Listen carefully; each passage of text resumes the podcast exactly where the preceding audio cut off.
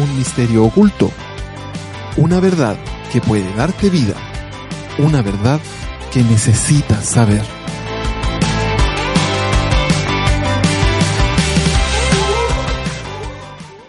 Hola, ¿qué tal? Buenas noches, son las 19 horas, estamos eh, lanzando este primer capítulo y piloto de este programa llamado Mensaje de Salvación. Somos una expresión de la red de iglesias Gracia y Cruz. Me acompañan en este programa inédito, estamos en un momento histórico, esperamos que sea el primero de muchos más. Está a mi derecha Daniela. Saluda Daniela, por favor. Hola, soy Daniela. A mi izquierda, supongo que no tiene nada que ver la ubicación, Víctor Ulloa. Hola, yo soy Víctor. Y nos acompaña remotamente desde las hermosas, eh, ya no tan descontaminadas y prístinas tierras de Pucón, Rodrigo. Hola, ¿cómo están? Por acá Rodrigo Vergara. Ya. Bueno, la verdad es que el, el objetivo de este primer capítulo es primero presentarnos, tratar de mostrar un poco qué es lo que nosotros estamos haciendo. Pero el- hoy día planteamos un- una pregunta y el primer capítulo en realidad se titula con esa pregunta y es luz y tinieblas. Eh, una terminología bastante extraña en realidad, la verdad es que para mí fue una sorpresa cuando, cuando escuché primero eso porque no entendía mucho a pesar de haber tenido una carrera cristiana, carrera por decir algo, digamos, es un mal, es un mal término por, por lo demás pero de haber tenido una trayectoria, una historia cristiana evangélica, enfrentarme a ese término fue, fue un poco un poco novedoso, digamos. ¿Qué entendemos cada uno de nosotros por luz y tiniebla? ¿Qué, qué piensan ustedes cuando, cuando escuchan eso? ¿Hay algún orden de participación? No, parte el que primero tenga la idea nomás. Impro- improvisemos, improvisemos. Ya. Eh, sigue improvisando. Rodrigo, dale. Tú que estás desde la distancia, ¿cuál es, cuál es, qué, qué piensas o qué pasa en tu cabeza cuando, cuando te enfrentas con este, con este concepto la primera vez? Ah, la primera vez que en el, en el contexto real del, del Evangelio bíblico eh, fue impactante porque no, no, no era un concepto profundizado para mí. Eh, lo había escuchado en algún momento, pero, pero casi como casi de una manera retórica, conceptual, pero no, no nunca entendiéndolo en la profundidad que, que es. Por la luz y de niebla, de, de por sí las palabras indican dos cosas totalmente diferentes y que no tienen relación unas con otras. La una con la otra, digamos. Víctor, ¿cuándo fue la primera vez que escuchaste tú, tú esto, este paralelo o estos dos términos? Cuando asistí por primera vez a un seminario del Evangelio. Eh, yo también, tal como Rodrigo había escuchado antes, eh, pero así, como había escuchado tantas otras cosas, sin prestar mayor atención, sin tener ideas si eso era un, un estado en el que nosotros estábamos o simplemente eran palabras que se usaban. No le daban ninguna importancia. Y O sea, generalmente, generalmente en, la- en- en- en mi experiencia, digamos, en el tema de iglesia, era el- de hablar de la gente, o hablar de Luis Tiniebla era como hablar de un montón de otras cosas más, no, no como algo trascendental, básico, primigenio, digamos, en, en todo lo que es el Evangelio. Era como un tema más de, de- o como algo que se, ni siquiera un tema más, sino como conceptos que pasaban, como pasaron muchos otros conceptos, digamos. y Daniela, ¿cuándo fue la primera vez y cómo, cómo fue tu impresión la primera vez que escuchaste estos, estos dos conceptos? Bueno, fue como hace unos cuatro años, más o menos, cinco. Antes de eso no había escuchado nada. Era estaba en una iglesia católica, así que para nada me mencionaban estos conceptos. Y me pareció muy impresionante como algo totalmente nuevo y que realmente me calzaba con todo lo que... eh, to- todos los argumentos bíblicos que estaban, todas las citas bíblicas, apuntaban directamente a que luz y tiniebla eh, son eso, no hay nada más, no hay un punto medio o es un estado en el que están las personas. Y eh, bueno, O sea, es, es lo que Daniela dice un punto bien, bien interesante en esto, ¿ah? porque yo quizás... Ahí sí, a ver, Rodrigo termina de moverte para... Se no- está bien. Ah, ahí sí, ok. Ok, es bien interesante lo que, lo que dice Daniela, porque en realidad más allá de lo tétrico que parece el término, o, o estos dos términos en realidad, eh, hemos aprendido que los dos conceptos encierran una verdad tremendamente profunda, una verdad que, que además es desconocida para la mayoría de la gente. O sea, los conceptos de luz y tiniebla encierran los dos estados espirituales en los cuales el hombre puede estar. Eh, es el apóstol Pablo quien, quien acuña estos conceptos y lo, lo usa para en una referencia directa a lo que Jesucristo le dice. Eh, y que de alguna forma no- nos transmiten las dos posiciones, por decirlo de alguna forma, los dos estados espirituales en que todos los seres humanos podemos estar. Entonces, eh, para cuando a pesar de haber tenido una trayectoria o un- una, un, mucho tiempo en el mundo cristiano evangélico, de venir a escuchar estos dos términos eh, es, es como chocante al principio, pero por otro lado es muy gratificante el poder verse enfrentado a la realidad de esta forma, o sea, luz o tiniebla, ¿dónde está el ser humano? Conozco gente que le resultó de verdad chocante como se usó la palabra. eh, en algunos casos yo vi que hasta hubo ira, o sea, eh, darse cuenta del estado en el que estaba, de la manera en que fue expuesto, eh, fue realmente un impacto, pero no fue así conmigo. O sea, en- yo cuando empecé a escuchar por primera vez luz y tiniebla, en realidad me hizo sentido, pero mm, recordaba hacia atrás, nunca me habían explicado que nosotros podíamos estar en, en el uno o en el otro lugar. Eh, no era tema, o sea, en todas las veces que yo escuché predicaciones que también desde muchos años en una iglesia evangélica, nunca escuché que alguien se detuviera siquiera a mencionar los términos como algo importante, algo relevante. Eh, en ese sentido podría decir que me impactó, pero más que eso no. Y yo creo que mucha gente igual lo escucha como palabras nomás, sin darle mayor importancia a lo que significa para su vida. Pero la, ¿Mm? pero la pregunta que, que, que, que nos hacemos, digamos, o que, no, o que se puede estar haciendo la gente que nos está escuchando, eh, ¿qué se entiende por uno y qué se entiende por otro? ¿Qué se entiende por luz y qué se entiende por, por tiniebla, digamos? Eh, claro. Explícanos, Rodrigo. Eh, Bueno, pausa, com- pausa comercial, Rodrigo va... no, no, no, no. no.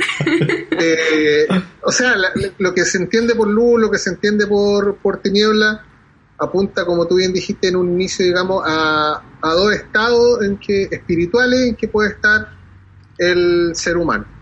El ser humano, dice la Biblia, que nace apartado de Dios, es enemigo de Dios, está opuesto a Dios por una situación muy particular, digamos, que es el, a causa del pecado. Dios es un Dios santo y el hombre es un hombre pecador, de inicio, digamos. De- de- desde que nace es un hombre pecador, separado de Dios, enemigo de Dios. Y eso es lo que se entiende por tiniebla. No sé si alguien tiene alguna profundidad mayor, digamos, o, o un contexto diferente que pueda explicar a lo menos lo que, lo que es tiniebla. Daniela. No, con, con decir que es- el hombre nace enemigo de Dios y en ti- eh, está muerto, y la muerte bíblicamente es separación de Dios, eso define eh, superficialmente todo lo que es tiniebla. Sí, y es, es- bien interesante porque tú usaste un lenguaje que quizás para nosotros, Rodrigo, es trivial y común, pero la experiencia nos ha dicho que, que al, al usar el- los mismos el- las mismas palabras y los mismos términos que la Biblia usa, porque tú usaste términos que son completamente bíblicos, en general la gente no se siente cómoda al escucharlos, pero esa es la realidad, o sea, la gente nace separada de Dios y al nacer separada de Dios, la Biblia una de las expresiones que usa es muerte espiritual y tinieblas, para referirse exactamente a, lo mismo.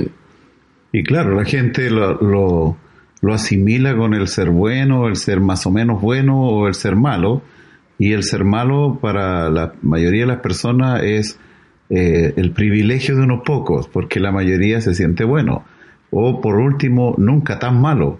Entonces, eh, En algo soy bueno, digamos. claro, en algo, en algo soy bueno, Dios me ama, Dios me considera. No hago cosas tan malas. Eh, claro, y a pesar de todo lo que yo haga, Dios va a tener eh, algo que valorar en mí. No, mientras lo decían, eh, hacía esta reflexión, no la había hecho antes en realidad, aunque parezca una obviedad. eh, pareciese que la gente o que, la, que las filosofías orientales han influido mucho en la mente de la gente. O sea, somos malos, pero no tan malos. Todos los malos tenemos algo bueno y todos los buenos tenemos algo malo. El yin yang presente en las estructuras mentales eh, que, que, derechamente han deformado el pensamiento y, y, han distorsionado la verdad bíblica, porque la Biblia y Dios es claro, la gente está completamente en tiniebla o está completamente en luz. Donde hay, donde hay luz no hay tinieblas. De caso. Es que finalmente la gente crea su propio Dios y hace las cosas a la inversa, o sea, un poco como plantea Satanás las cosas, dando las vueltas. La mayoría de la gente, por lo menos me pasa con mis colegas, ellos crean un Dios a su imagen y semejanza y no a la inversa como nosotros leemos en la Biblia. Dios creando al hombre a su imagen y semejanza. Nosotros tenemos acá a los seres humanos eh, creando a su Dios a su imagen y semejanza, por lo tanto, ese Dios obviamente que le satisface, porque de lo contrario simplemente lo cambia, lo modifica. una imagen... Eh, eh, Perdón, Rodrigo. Entonces tenemos que, que, el estar en tinieblas, o sea, de, hecho la palabra lo dice, estar en la oscuridad, estar ciego, no ver, estar eh, en un estado opuesto a, Dios, totalmente distante, separado, es un estado espiritual paupérrimo, pero la gente se produce, ah, bueno, yo, yo probablemente no esté ahí porque no soy tan malo, porque hago cosas buenas, porque tengo buenos sentimientos, porque tengo principios, trato de agradar a Dios. Eh, entonces la, la, realidad, eh, la realidad que se dibuja a cada persona, que nos dibujamos en algún momento de nosotros, de nuestra vida, cada uno de nosotros, es diferente a lo que dice la Biblia, porque la Biblia en el fondo lo que te dice es que no hay nadie, bueno, no, no hay nadie que, ten, que, haga algo que valga, no hay nadie que, valga de alguna forma, que es lo que nos dice la, la, Biblia, digamos. Sí, es que las palabras también construyen realidad, esto lo saben ustedes.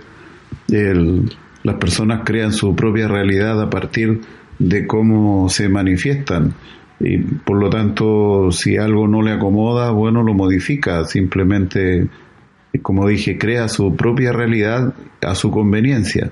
Entonces así no se va a complicar, ni siquiera se cuestiona, o sea, la gente asume que son buenos, que hacen buenas cosas y le da lo mismo lo que diga la Biblia.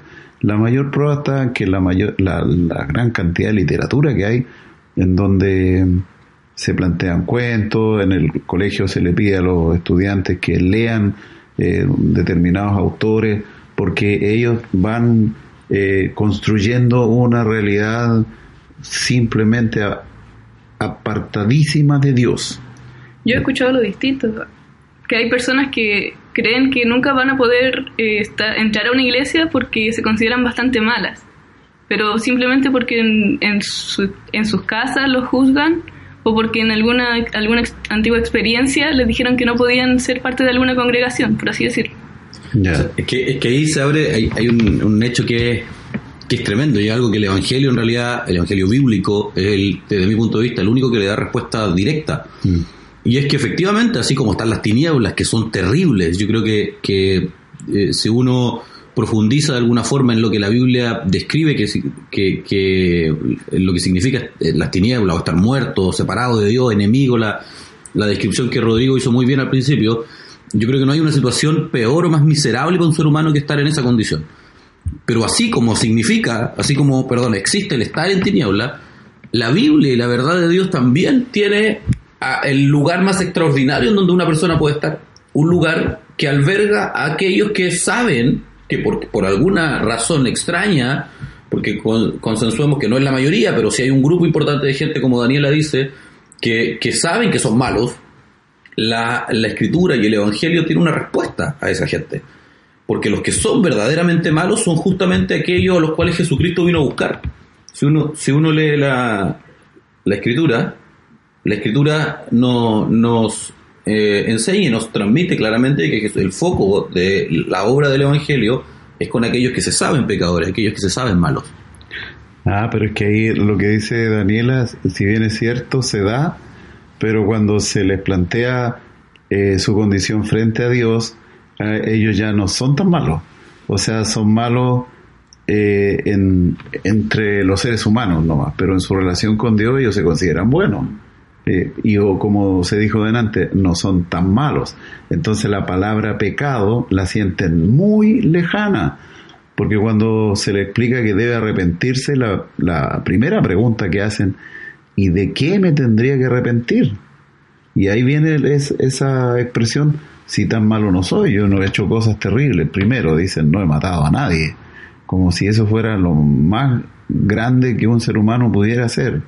Entonces, no se sienten malos finalmente. A ver, hagamos, hagamos una pequeña pausa porque ya el tiempo nos está encontrando. eh, perdón, una pequeña pausa, una pequeña, eh, un cierre, digamos. Eh, ¿Qué entendemos por arrepentimiento? Víctor, tú lo acabas de decir, el arrepentimiento es aquello que saca a las personas de las tinieblas y los lleva a la luz. Consensuemos eso, ¿no? Rodrigo, estás ahí todavía, ¿cierto? Aquí, presente. Eh, Escuchándolo. Hablemos, hablemos de la forma en que la gente sale de las tinieblas para tratar de que la gente que nos esté escuchando... Pero- te- Pero, pero podríamos converger en, en, una, eh, en un concepto de que no hay nadie bueno, digamos, son, son todos malos. Somos todos Claro. malos. O, Sí. o tú estás fuera... No, no, no, no. Estamos, estamos frente, No, nadie- estamos frente a un bueno aquí. Bueno. Corta eso después, por favor. No, pero, pero con- convengamos en eso, ¿no? Sí, nosotros por lo menos somos malos. Digamos. Somos todos malos, Sí, no hay nadie bueno. así, es. ¿Cómo- cómo- Entonces, si no hay nadie bueno eh, y somos todos malos, nadie puede relacionarse con Dios. Es que eso es Dios verdad. es bueno, Dios es santo y el hombre es pecador. Entonces, el hombre y Dios están totalmente separados. Entonces, no hay una relación del hombre malo en tiniebla y Dios. Sí. Y eso, eso es una verdad terrible porque el ser humano, malo como es, nunca, nunca se podrá relacionar con Dios. Muchas veces la gente intenta hacer eso, se llena las iglesias, hay gente que llama a las iglesias, a las personas para relacionarse con Dios, no sabiendo que jamás podrá relacionarse el hombre con Dios. Entonces, Entonces, la pregunta es: ¿cómo nos podemos relacionar con Dios? Claro, nosotros nunca podremos. El, el- lo hermoso de todo esto es que no somos nosotros los que nos vamos a relacionar con Dios, sino que es Dios quien se va a relacionar con nosotros. Él es el único que puede modificar nuestro estado. O sea, algo Él tiene que cambiar en nosotros para que eso suceda. Pero por nosotros, por, por generación espontánea, jamás. O sea, dejamos de ser nosotros cuando empezamos a relacionarnos con Él. Y la, for- la, la fórmula, por decirlo de alguna forma bien pedestre, está en la muerte de Jesucristo en la cruz. O sea, la Biblia enseña que al Jesús, Jesús al morir en la cruz murió por cada uno de los que estábamos en tiniebla, para que todos los que estábamos en tiniebla, creye- si creyésemos, nos daba la posibilidad de poder, escondidos en la persona de Cristo, relacionarnos con Dios y salir de las tinieblas y ir a la luz. Porque la luz eh, es un estado espiritual, pero que significa estar en la persona de Cristo. Los que están en la luz están en Cristo. De ahí viene el concepto de arrepentimiento, que todavía has tocado. Eh, claro, lo que pasa es que el arrepentimiento va a ser, va a ser una, ¿cómo podríamos decirlo? Eh, para que, para que la gente, en los términos que la gente normalmente se maneja, va a ser un, un estado como una emoción interna, primero de comprensión de que algo está mal en él. Y ese algo está mal en él solo va a ser generado por Dios. O sea, ¿quién lo va a convencer de su estado? Va a ser Dios. Y el mecanismo por hablar de algo está dado en la escritura y dice que le plació a Dios que fuese por la locura de la predicación del Evangelio. Es decir, alguien así por generación espontánea nunca lo va a tener. Eh, siempre y cuando sea expuesto a la predicación del Evangelio, entonces eh, puede darse que Dios le hable y se dé cuenta de su situación ante Dios y venga a arrepentimiento o venga a darse cuenta de su estado calamitoso frente a Dios. Yo, yo creo que da para un capítulo solo hablar de arrepentimiento. ¿ah? Podríamos agregarlo en la pauta eh, Sí, Totalmente. porque, porque es, es muy, muy interesante y muy profundo lo que hay ahí. Daniela, para cerrar, el, ¿cómo, ¿cómo la gente sale de las tinieblas? ¿Cuál es la, la, formu- la forma o la fórmula en que la gente puede exponerse y poder, puede, confront- puede ser confrontada a su vida y poder salir de esta terrible condición que es estar en tinieblas? O sea, solamente hay una, un camino que se llama cruz. Por, por la cruz de Cristo sabemos que por su sangre fuimos lavados y fuimos justificados por su sangre. Em, no sé cómo rec- recibir esta, este perdón, que en sí es el mismo Dios quien nos ofrece el perdón, porque somos sus enemigos, eso ya nos lleva a, un, a cambiar de estado, ser arrastrados de tinieblas a luz. Interesante, ¿ah? el, el término arrastrados. Yo creo- Sí. Eso sí que es para un capítulo, hay harta controversia Para teológica. otro capítulo. Sí, para el próximo capítulo, eh, porque ya efectivamente el tiempo nos está pillando, estamos pasados en el tiempo, así que despidámonos. Muchas gracias por, por acompañarnos en este capítulo. Esperamos que puedan seguir en las siguientes ediciones. Eh, vamos a estar informando eh, por, por todas las plataformas donde subamos esto para cuál va a ser el siguiente capítulo y el, el día y la hora en que, en que va a estar disponible. Sí, siempre nuestra oración será que Dios les hable. Amén. Dios les bendiga. Rodrigo, ¿algo para despedir? Nada, pues un gusto estar con usted y que la gente pueda escuchar este bendito mensaje que, que es el único mensaje relevante a mi modo de ver, digamos, en nuestra vida. Así, Así es. es. Cerramos el capítulo entonces del primer capítulo piloto de Mensaje de Salvación. Muchas gracias. Dios les bendiga.